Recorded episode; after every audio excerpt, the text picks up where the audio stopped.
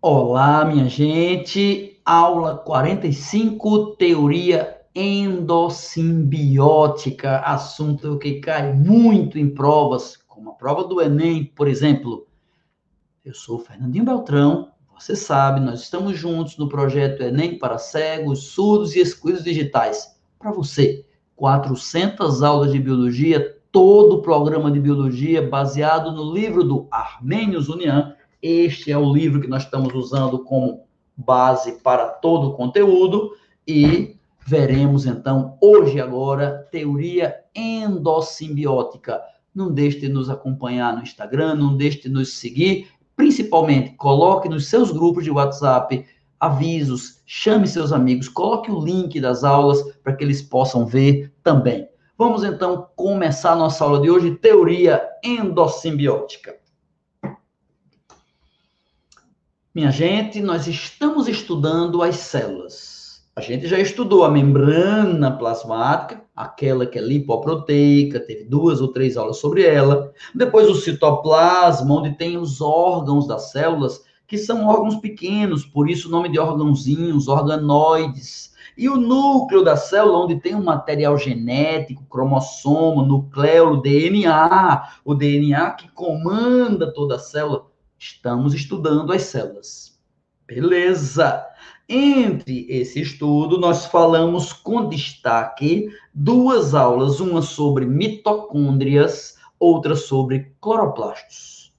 E esses dois organoidezinhos, esses dois organoides, eles são muito especiais. A mitocôndria porque produz energia e o cloroplasto porque absorve energia.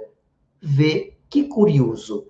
Cloroplasto absorve energia da luz, a luz do sol, para fazer comida. E mitocôndria usa comida para produzir energia. Não é luz, mas é energia. É como se eles fizessem um trabalho complementar. A fotossíntese pega energia para produzir comida e a respiração, no caso da mitocôndria, que faz pegar a comida para produzir energia.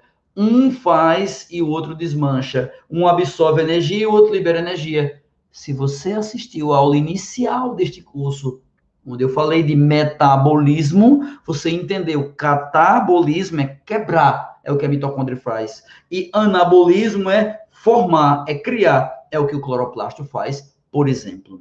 Fotossíntese é anabolismo, respiração é catabolismo. Célula animal só tem mitocôndria, não tem cloroplasto. Nós não fabricamos o próprio alimento, nós não somos autótrofos, nós somos heterótrofos. E vegetais ou algas que têm cloroplasto, que têm clorofila, que fazem o próprio alimento.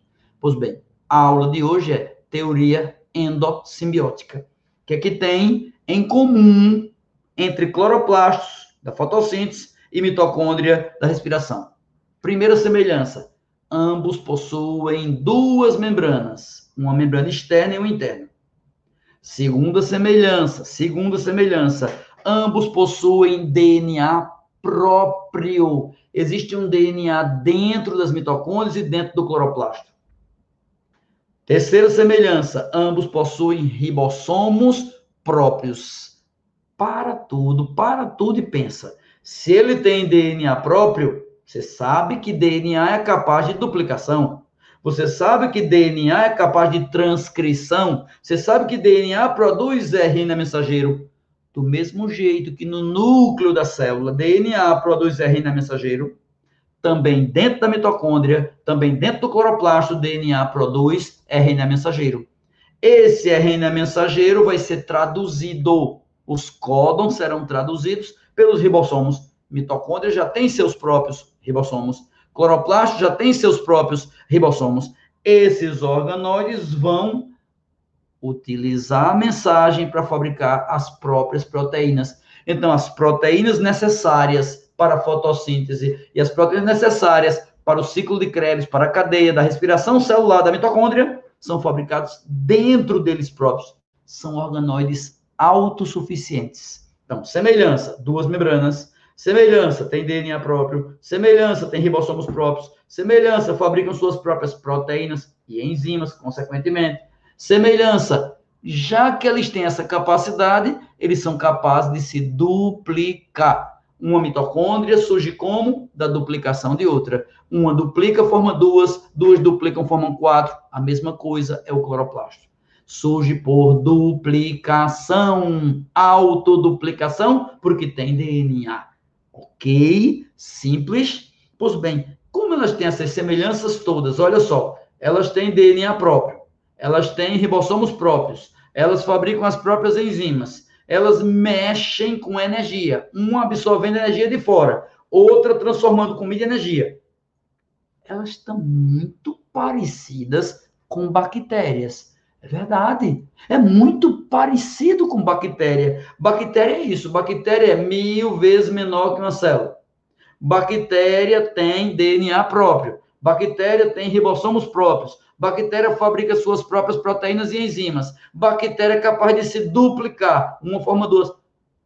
Essa semelhança toda levou os cientistas primeiro a supor, depois a afirmar que mitocôndria e cloroplasto, na verdade, verdade, verdade, no passado bem remoto, há um, dois, três bilhões de anos, eram bactérias.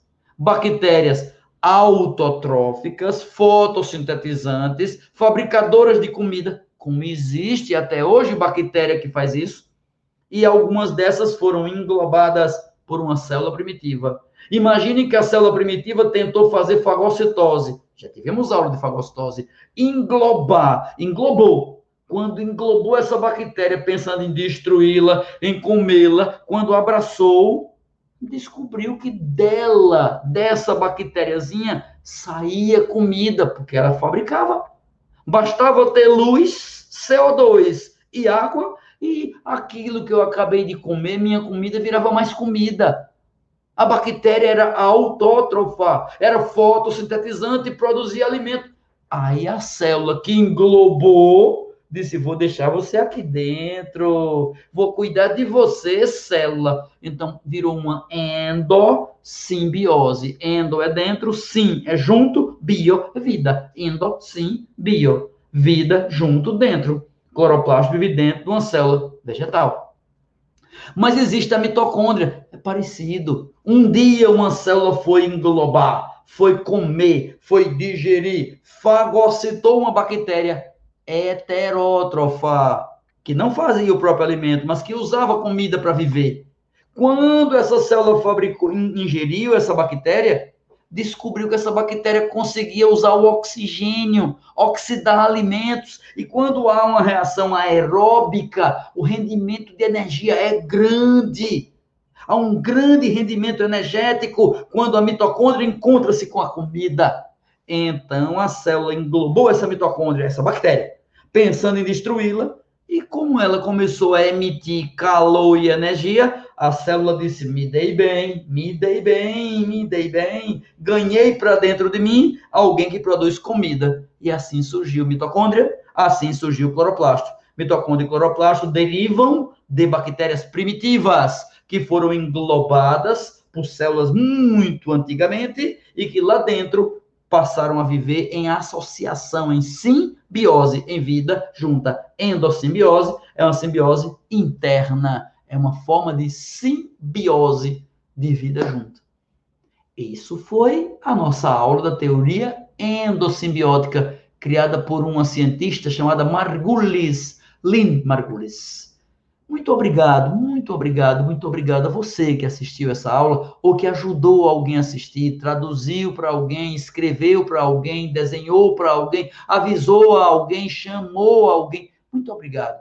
Se você puder, pegue o link das aulas e compartilhe no seu WhatsApp, em grupo de WhatsApp, compartilhe no YouTube, avise as pessoas, pegue o link da playlist e passe para amigos seus, para que eles possam também aprender. Eu lhe garanto, todo o conteúdo de biologia será visto até o Enem. Se puder, me dê retorno, me dê mensagem pelo WhatsApp, por comentário no YouTube, por comentário no. Faça de chegar para mim, de qualquer forma, aquilo que você está aprendendo e aquilo que você não está aprendendo, o que é que eu posso fazer para ajudar você mais. Tá joia? Conte comigo sempre. Um grande abraço.